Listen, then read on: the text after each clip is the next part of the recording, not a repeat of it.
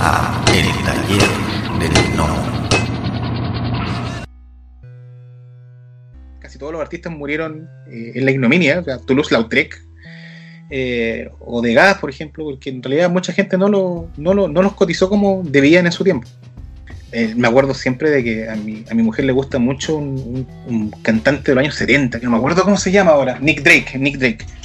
Y Nick Drake era un tipo que era, era sacó un álbum, eh, el álbum es maravilloso, pero lamentablemente como que mucha gente no lo pescó. Y creo que lo empezaron a usar mucho en publicidad el año 2000, 2015, 2016.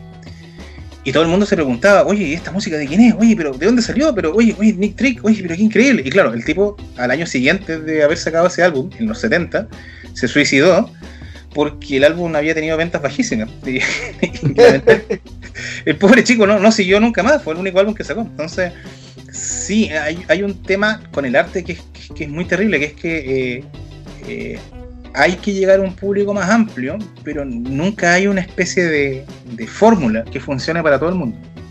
De ahí nos falta el amigo que te dice, oye, ponte a dibujar o sea, te, te va a llevar a todos lados, dibújate cualquier personaje que esté de moda, no sé, un personaje de Kimetsu no Yaiba, así como desnudita, así, y, le subes los atributos, lo metes a Instagram y ¡pam! 20.000 likes. Y puede que sí, pues, también puede que no. Entonces, es un mundo bastante, bastante curioso, sobre todo ahora que hay tantas cosas que están de moda, tantas cosas que llaman la atención. pareciera más fácil llamar la atención, pero al mismo tiempo también es más difícil, porque hay más competencia, eh, hay más autores, hay más visiones, y sobre todo hay, eh, hay mucho que consumir y muy poco tiempo para consumir. Cierto. Oye, y aquí me, lleva algo, todo, bueno, todo lo que estás comentando. Eh, Por todo lo que lo- to- todo lo que nos has estado platicando, ¿no? ha, sido como que una cadena de, de, eh, digo, no con esto que voy a decir, no, no quiero decir que haya sido sencillo para ti. Como ahorita te comenté, ah, se nota que, que trabajas, que, te gusta lo que haces, ¿no? Que te ha llevado de una cosa u otra y eh, como lo comentaste hace rato que has brincado que tenías un pie en un lado y un pie en otro y otro pie y, ibas caminando. ¿Alguna vez en algún punto de tu vida artística te rechazaron? Ah, sí, varias veces.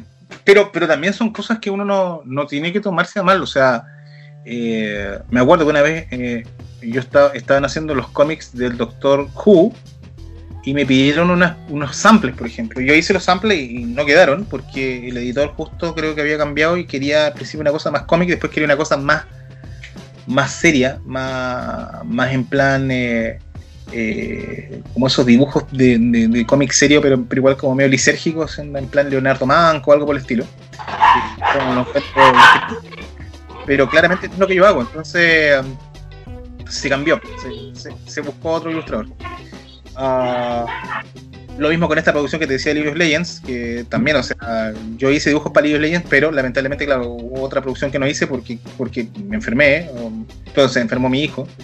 Ah, y así, y así un montón de, de, cosas donde de pronto ah, o, o el proyecto ha sido rechazado, o no he podido tomarlo a tiempo eh, por X motivo y, y- y ha salido para, para, para mal. Pero, eh, eh, claro, decía, hay, hay dos opciones, o me lo tomo así como algo personal, como que ese editor me odia, o, el cliente no me quiere, o, también digo, bueno, eh, eh, así es el rock y, me voy a otra cosa.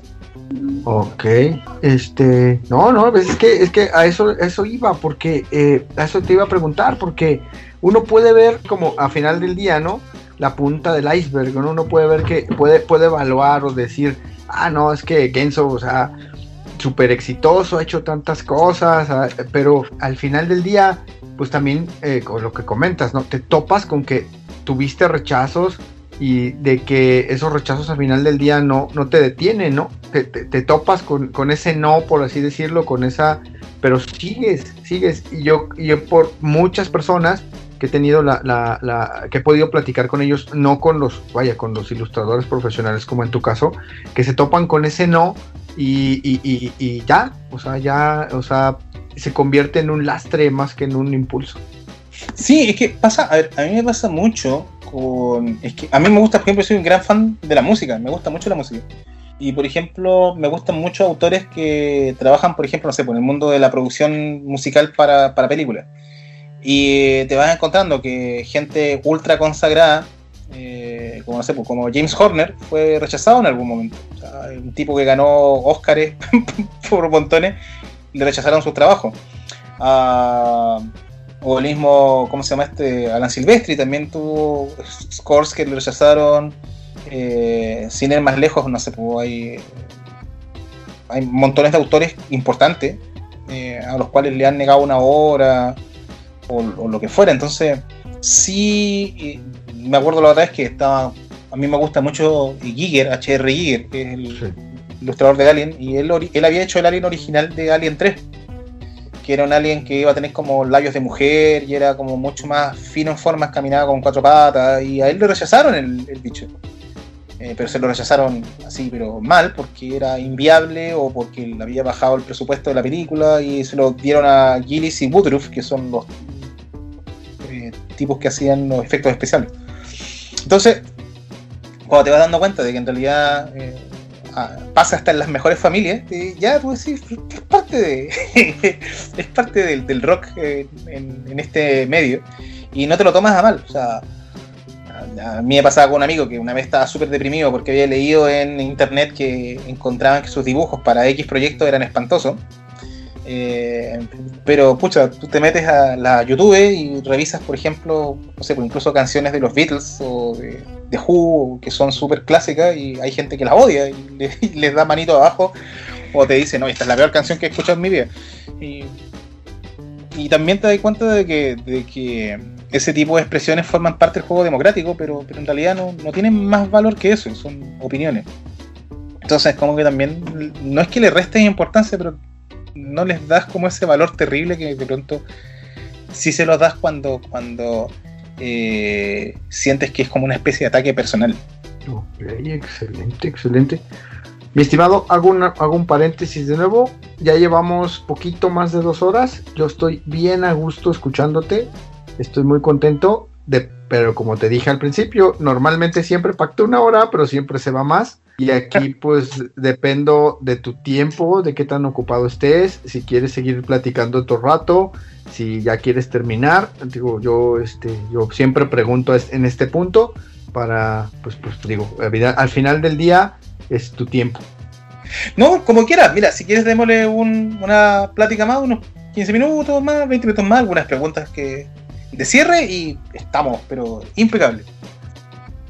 Sí, no, yo, yo, yo estoy súper, súper contento, créeme. Honestamente, no te he interrumpido porque pues has estado platicando y, y has estado pues comentando de, de toda tu, de toda, de tu, pues, de tu carrera, de todo lo que has hecho, que es demasiado. O sea, yo creo que, que podríamos, si nos pusiéramos a, hablar así de, de- de punto por punto de cada cosa que has hecho, es que has estado en un chorro de proyectos y en un chorro de cosas bien acá. No sé si quieras, y ahorita ya nos, nos platicaste, ¿no? A mí, por ejemplo, yo tengo un amigo que es súper, súper fan tuyo y me dijo, no, o sea, nada más que hable de mitos y leyendas. Y le digo, güey, no, pues es que eso es una parte nomás de, de- de lo que ha hecho, porque él es súper fan de ti, de tu trabajo, por, por mitos y leyendas.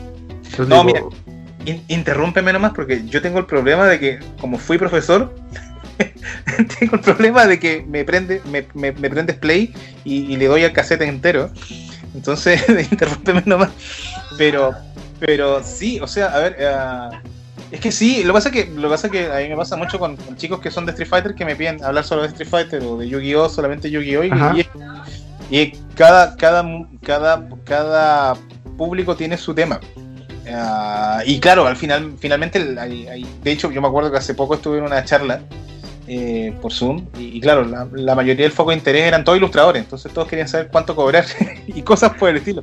Sí, Entonces- sí, claro, claro. De Sí. hecho, de hecho, es- esa es una de las preguntas que siempre me dicen, pregúntales, pregúntales. Y contigo cuando eh, eh, yo normalmente hago un consenso, tengo así, eh, así varios, este, ya podescuchas que son, eh, que son asiduos o, camaradas míos que les, les pregunto, ¿no? Ya, pues voy a entrevistar, pues en tu caso, ¿no? A este chavo le avisé, le dije, oye, ¿sabes? Se llama Polo. Dije, oye, Polo, pues va, este, pues voy a entrevistar a Genso. Y me dice, no, que hable de mitos y leyendas. Y, y pregúntale cuánto gana. Y le digo, güey, pues es que hay cosas que no puedes, que no puedes, o sea, que por mucho que puedas, o sea, pues digo, yo puedo intentar preguntarle, ¿verdad? Pero pues digo, soy, muy, soy muy honesto, sí le he preguntado a algunos, algunos así directamente y eh, eh, tajantemente me han dicho es un tema que no voy a tocar. Y escucha las entrevistas, pues eso lo edito, ¿verdad? Para también para que no se escuche la persona que estoy entrevistando tan tajante que decir, no quiero, o sea, no es un tema que no voy a tocar, ¿verdad? No, pasa, es que mira, yo, yo soy, yo soy, lo que pasa es que yo, a ver, yo soy de la generación que partió eh, cuando había que encargarle a una gente que te distribuyera cosas en Estados Unidos o en Europa y tenías que pagarle al tipo para que eh, te moviera en, agencia. Ah, entonces, eh, claro, hay una generación, por mi caso, que está muy acostumbrada a ver cómo habían como medios mandos en todo este tipo de cosas. Lo, lo maravilloso de la época del Internet es que eh, de una manera u otra lo que hace es que eh, democratiza el acceso a la información y democratiza el acceso, el acceso a, las mismas personalidades. Entonces, por ejemplo, tú puedes meterte a Twitter y le escribes a, Cebulski, que es el editor en Marvel, oye, ¿sabes qué? Me gustaría ver una, una, me gustaría hacer una prueba de tal cosa y bla, bla, bla. O, puedes decirle a un autor X, oye, ¿sabes qué? Tu cómic me pareció una porquería. Bueno, el tipo te va a responder eh, alguna barbaridad de vuelta, pero, pero, pero el acceso está. Entonces, eh, es una maravilla y eso también produce que el acceso a la información sea mucho mejor. Entonces, muchas veces hay algunos dibujantes, sobre todo los latinos, que nos manejamos con un concepto a veces un poco bajista de nuestro propio trabajo. Es como, no, es que yo no nací en, no sé, en Pensilvania, en Nueva York, y por lo tanto no, no sé si me acepten, o no sé si me quieran, y bla, bla, bla. Cuando la verdad es que eh, en el mismo mercado americano muchas veces los editores están buscando cosas radicalmente distintas a lo que está allá. Eh, por ejemplo, a ellos les gusta mucho a veces que el público, que, los dibujantes latinos, por ejemplo, muchos tienen una mezcla entre el cómic americano y el cómic japonés, les gusta eso.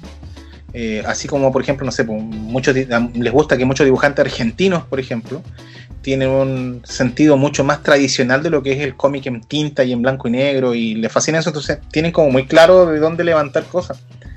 Y, pero, pero claro, nosotros siempre nos tiramos un sueldo un poco más abajo de lo que se plantea allá. Por ejemplo, en Estados Unidos la media de las editoriales parten 100 dólares por una ilustración básica eh, y a 200 dólares generalmente la, eh, la página de cómic o, la ilustración editorial un poco más compleja eh, muchas veces hablan de 500 dólares, en el caso, por ejemplo, de una ilustración que tiende a ser para, una, para un rango medio, donde se empiezan a utilizar eh, imágenes como promocionales, esto puede ser para portada y tales, y hablan de 1000 dólares cuando son imágenes que ya retienen cierto tipo de derechos, o sea, estamos hablando ya de las editoriales más grandes o, digamos, de las IPs más grandes. ¿ya? Eh, pero esto, ojo, esto es una media que se ve en Estados Unidos, es una media general no es el caso de todas las editoriales, o sea, hay casos editoriales que te van a pagar un mínimo, otras que te van a pagar más, pero es, más o menos el promedio de dónde va. Eh, si te vas a Japón, curiosamente Japón que uno ve que es un, mundo mucho más como complejo, y claro, se paga mucho menos por todo, pero por lo menos en Estados Unidos se paga bastante, yo encuentro que se paga bien, no, encuentro que se paga mal, lo que sí, claro, obviamente tienes que trabajar harto para poder producir una, una, una, media, porque claro, dibujar cómics es, lento, eh, por lo menos con los estándares que piden los gringos y, que hablar de los estándares que piden los editores europeos, que son a veces eh, increíblemente complejos.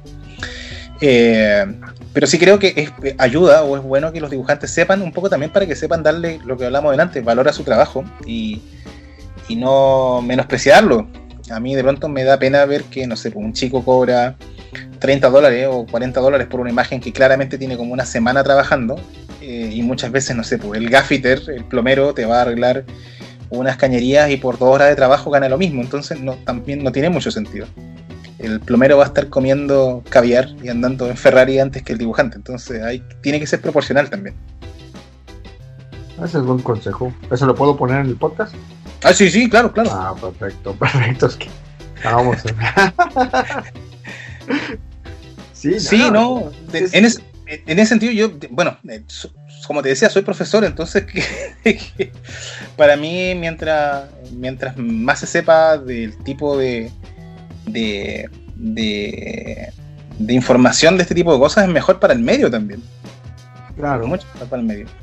Claro, claro. Oye, voy a hacer otra, otra pregunta. A lo mejor es otra, es otra de las preguntas que yo tengo aquí fuertes en el podcast y siempre levanto ámpula y te la tengo que hacer porque esta, es, la segunda pregunta del podcast. Ya, ¿Tú eres Team Stan Lee o eres Team Jack Kirby? Uy, no, yo soy Team Jack Kirby. ¿Por qué? Ah, pucha, es que, es que lo que pasa es que si uno empieza a leer las historias que contaba Dicto, que contaba el propio Stan Lee, el propio eh, Jack Kirby, eh, yo le doy un valor a, Stan Lee eh, como co-creador de las cosas. Eh, en el caso, por ejemplo, de, de Dicto, él comentaba que muchas veces él llegaba con ideas, y claro, Stan Lee las complementaba, pero las ideas con las que llegaba eran de Dicto. La misma historia de Spider-Man, que, que, que, Dicto dice que él llegó con el diseño, Stan Lee quería un hombre mosca, pero él llegó con la idea del hombre araña, y claro, finalmente eh, se va llegando a un punto medio donde finalmente queda algo que es, es, de ambos. Pero, pero claro, yo siento que en muchos casos, como, lo que, como las cosas que contaba Kirby, que eran bastante más ácidas sobre Stan Lee, eh, yo le doy peso a, a. Eh, creo que es una persona influyente, creo que es una persona necesaria. Pero, pero sí creo que quizás de pronto su, su, su exceso de personalidad que es un tipo bastante más avasallador y con, digamos es más querible que la mayoría de los dibujantes porque lo es. Eh, eh, nubló un poco el reconocimiento de algunos dibujantes eh, geniales. Eh, lo cual, mm, pucha, lleva al hecho de que, no sé, pues, de que Stan Lee tenga cameo en todas las películas, pero muchos dibujantes no, o, o tampoco tengan el reconocimiento. Y eso creo que también es algo que la industria en general de los cómics tiene eh, con todos los dibujantes, desde, desde Siegel y Schuster, los creadores de Superman, eh, a pasando por, por, por, por, todo. O sea, eh, tiene, tiene, tiene un, peso un poco, un poco complejo. Eh, el que como que se le dé todo el crédito a una sola persona y, como hablábamos delante, todas estas cosas son, son producciones grupales, entonces para mí no para mal eso le resta, le resta brillo al resto. Creo que debería ser un poco más equitativo. en ese sentido, por eso soy más, más fan más fan de Kirby, porque además como dibujante, eh, obviamente para mí Kirby es sumamente fundamental, eh, como esas cosas que uno, ya sea por gusto, tiene que estudiar sí o sí de, de, la época. Un señor que junto con Eisner crearon gran parte de la narrativa que de hoy, seguimos ocupando en el cómic. Son señores muy, muy influyentes. Adelantados a, adelantados a su tiempo, ¿no?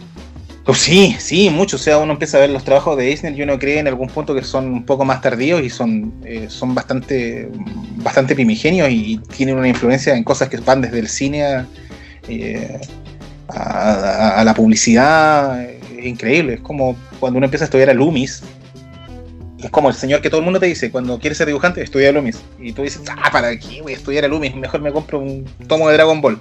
Y claro, después te, te, un libro de Loomis y te das cuenta como que, como que sí, todos esos viejos maestros tenían razón y uno tenía que leer a Loomis sí o sí. Eh, y te vas dando cuenta que el señor era, era una, es de esas cosas fundacionales en el género que uno sí o sí tiene que leer porque te, te, son, son, son como cimientos que uno necesita. No digo que, no digo que todo el mundo debería, no sé, no, nunca llego a ese caso de elitismo de decir como que no, si no has visto, por ejemplo, no sé, el Ciudadano Kane no, no te gusta el cine. No, es como decir eso de que si no has leído a, Will Eisner no, no, te gusta el cómic, pero, pero sí en medida que uno empieza como a hacerse un poco más viejito, eh, uno le va dando lugar para apreciar estos clásicos y, digamos uno le va, va dando ese, ese, ese lugar que merecen dentro de la, de la composición que uno tiene. No, perfecto, perfecto, mi estimado. Oye, y otra pregunta. Aquí, híjoles, es complicado porque has hecho tantas, tantas cosas. Has tocado tantos, tantos personajes entrañables, tantas cosas tan, tan importantes. Eh, pero eh, si ahorita yo fuera, eh, yo fuera el genio de la lámpara maravillosa y te dijera de todos los personajes que hay, uh -huh. ¿cuál te, ¿en cuál o en cuáles te gustaría trabajar y por qué? Uy, son muchos. Que lo que pasa es que tengo la suerte de haber trabajado en varias propiedades que a mí me gustan, pero no sé, eh, me encanta, por decirte un ejemplo, así de niño chico me encantaban las tortugas ninja. Nunca he podido trabajar en nada de tortugas ninja. Se dieron casos donde estuve a punto de trabajar, pero no, no, se, no se llegaron a concretar. Uh, Me gustan cosas como Castlevania, los juegos de video me refiero. La serie Netflix no me gusta mucho, la verdad. Me, me gusta Zelda, me gusta... eh, bueno, Warcraft, Warcraft me gusta, yo trabajé con ellos, entonces igual hay como varias cosas que he tocado, pero, pero siempre va quedando ese, ese, esa heridita en las cosas que uno no ha podido tocar. Eh, eh, no, no sabría decirte, yo creo que son tres cosas que me gustan mucho. Las propiedades de Nintendo me encantan. eh, y algunas propiedades de Sony más viejas, como no sé, pues, eh, el um, Will Arms, eh, Suicoden.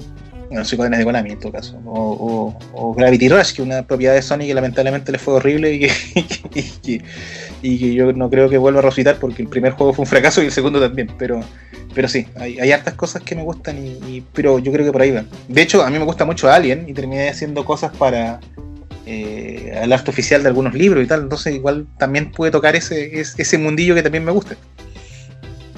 Sí, es que por eso te, te comentaba, o sea, es, es que has hecho tantas cosas que pues yo, yo, yo la pregunta te la tenía que, era obligada aquí en el, en el programa, pero o sea, sí, sí la veía complejo que, que, que no hubiera algo que ya, que no hubieras, pues como tú comentas, que a- a- hasta a- al menos un acercamiento, ¿no? Hayas, hayas, hayas tenido. Lo, lo bueno de ser friki es que tarde o temprano haces cosas. es que siempre te gustan más cosas y más cosas. Entonces, eh, sí, ¿no? O sea, eh, eh, incluso por ahí de pronto hice algunas publicidades relacionadas a Dragon Ball. Y, lo divertido de eso que finalmente vas tocando cosillas que están vinculadas en el, en el medio, pero siempre aparece algo que te gusta, algo nuevo. Entonces, siempre algo que aparece como en la lista de proyectos que te gustaría trabajar. Eh, pero claro, obviamente es difícil que aparezca eh, Shigeru Miyamoto un día tocando la puerta de tu casa y diga, mira, quiero que seas parte del próximo Zelda, porque que- que Japón tiene una cantidad de dibujantes increíble que es difícil. Es difícil, pero eh, tú eres un ejemplo, eres un vivo ejemplo de que puede ser difícil, pero no imposible. Eh, oye, sí, o sea, o sea, mira, a mí me pasa mucho con, con- con- con muchos colegas dibujantes de mi generación. Por ejemplo, en Chile está Alan Robinson, que es un dibujante increíble. Y eh, él trabajó haciendo cómics de Volver al Futuro. Él hizo los cómics de Volver al Futuro. Él es un gran fan de Volver al Futuro. A mí me encanta Volver al Futuro. Y él pudo trabajar con, con Bob Gale, eh, hablando directamente con él. eh, eh, acerca de ideas, por ejemplo, no sé, pues hay una, hay un, hay un, hay un cómic que él le propuso a Bo- a Bob, a Bob Gale, si no mal me equivoco, si no recuerdo mal la anécdota, sobre eh, la vida de, Biff y cómo Biff logró, eh, digamos, eh, hacerse la fortuna y qué pasó con la, la abuela, esa abuela horrible que se escuchaba reclamar a cada rato en la película. Y él se la propuso y a Bob Gale le gustó la idea y entonces hizo un cómic, entonces un poco como que cumplió el sueño del pibe, que es, colocar un poco de su propia idea dentro de- de- del lore de la historia. Ah, y él también trabajó, por ejemplo, no sé, pues, hizo escribió Big Wars, dibujó Big Wars, que hace poco la adaptaron a Netflix, al igual que otro chileno que trabajó con el hijo de Stephen King, que es eh, eh, este chico, se me olvidó el apellido, Hill. Eh, hicieron esta serie que es eh, The Lock and Key, que es estupenda que también tuvo una adaptación a Netflix. entonces te vas dando cuenta de que varias personas que las que, que tú conoces, claro, algunos estaban metidos en una cosa u otra, y un poco eso es lo rico del mundo del cómic o del mundo de la ilustración, que te vas dando cuenta que varios de, tus conocidos igual han ido trabajando con, eh, con IPs o con marcas o con licencias que, de una u otra manera también a ti te permiten seguir consumiendo esa licencia eh, constantemente. O sea, yo ahora mm, puedo leer los cómics de Volver al Futuro de este amigo y me encantan. Es maravilloso. ¿Y algo que no harías? Algo que, que tú consideres que no, o sea, sería algo que, con lo que no trabajarías. Oh, es que pasa, a mí me, me pasa casi todos los meses que me llega alguna propuesta de hacer algún hentai un poco aberrante. eh, y te vas conociendo cada vez más y más fetiches raros del mundo. Entonces, como que sí, es como bastante larga la lista de las cosas que lo haría.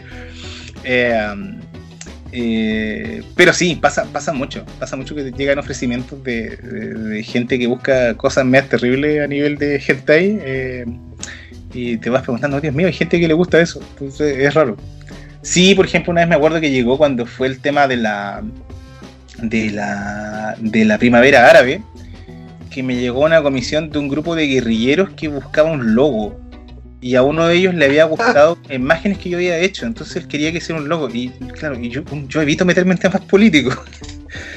A pesar de que, claro, de hecho cuando hice el tema de, la, de, lo, de los personajes de la revolución, me llegó gente que me llegó felicitándome por los personajes, a gente que llegó directamente eh, retándome de por qué había dibujado a tal personaje en pose heroica. Eh, entonces, claro, te, vas dando cuenta de que, meterse en el tema histórico eh, siempre es complicado, sobre todo cuando es cercano. Eh, así que, claro, en ese caso yo tuve que decirle a los amigos este la primera vez que eh, muchas gracias, pero, pero no. Y claro, después me dio eso porque, claro, me, di cuenta de que el mismo logo que ellos me habían mostrado, que, o el mismo boceto que había alcanzado a mandarles, que era un boceto muy básico, que después decidí no, no completarlo y, claro, estaba salía en la estaba hecho bandera en, una, en uno de los videos de, que mostraban a la gente dentro de la primavera. Fue, fue raro, fue raro. Oye, e, e, esa anécdota debe ser, eh, bueno, ahorita me vino a la mente, o sea, a los guerrilleros árabes en una cueva perdida ya en sabrá Dios dónde, este, decidiendo cómo querían hacer su logo y alguno de ellos frikis diciendo, ah, yo, yo, yo tengo una propuesta y que los, como los convenció, güey. me hubiera gustado observar esa, esa, esa, esa Vaya, es el labor de convencimiento. O la otra es que todos eran frikis. Eh, eh, a mí me da mucho eso porque cuando me acuerdo que la vi en las noticias había salido que cuando ah, atacaron la casa de Osama Bin Laden descubrieron que dentro de, la, de los de las pertenencias eh, digamos de los objetos personales de Osama Bin Laden Osama Bin Laden tenía una DS y Osama Bin Laden jugaba jugaba ¿cómo se llama este juego? el Animal Crossing le gustaba Animal Crossing, por lo visto. Entonces, igual es un poco raro imaginarse a Osama Bin Laden en alguna montaña sentado jugando Animal Crossing, eh, comprando comprando muebles para su animalito. Eso es raro. Sí, sí, sí. No, imagínate que me ha pasado, no, encontraron este, encontraron, eh, este, tenía un póster ahí de, Street Fighter hecho por ti ahí en, donde, de donde lo sacaron. no, pasa, eh, es que yo creo que hay una cosa que nos hermana a todos, o sea, creo que eh, eh, estamos en una época súper rara, que es una época en la cual la gente busca, eh, por un lado, busca acercarse a sus raíces, que digamos son las raíces propias de cada pueblo, cada cultura, cada mitología, pero al mismo tiempo quieren que el mundo sea lo más uniforme posible. Entonces creo que estamos en una época que tiene una dicotomía bastante fuerte.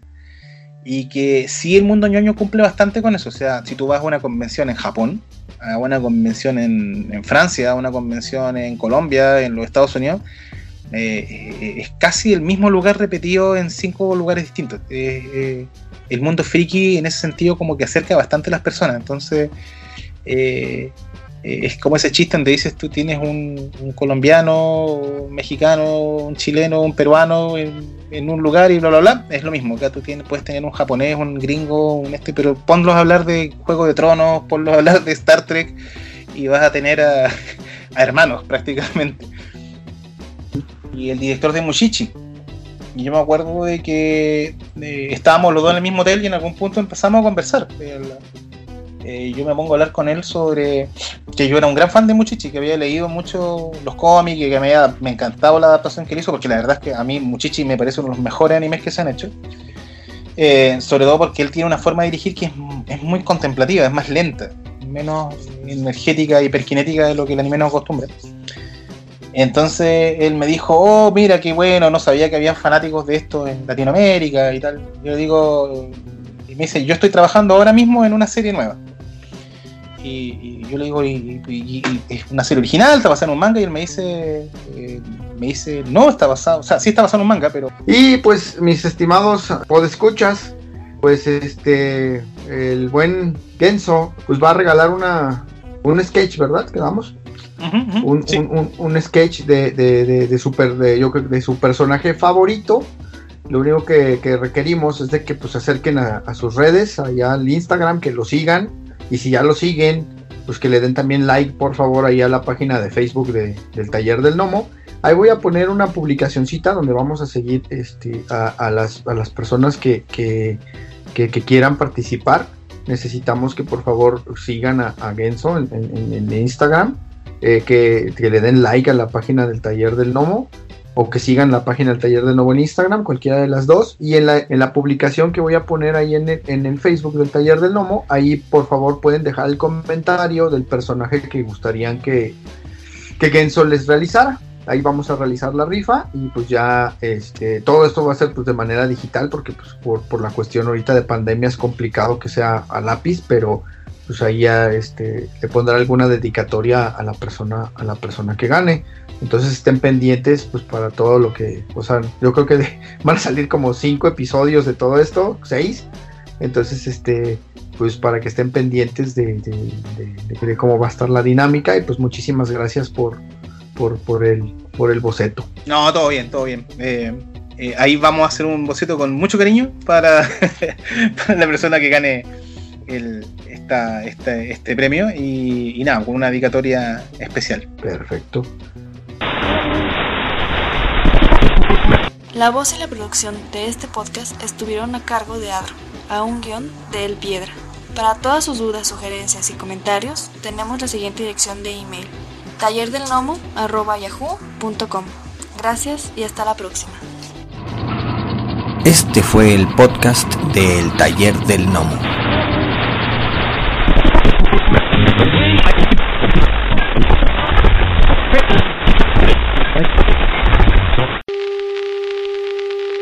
The next 60 seconds, this station will conduct a test of the emergency broadcast system. This is only a test.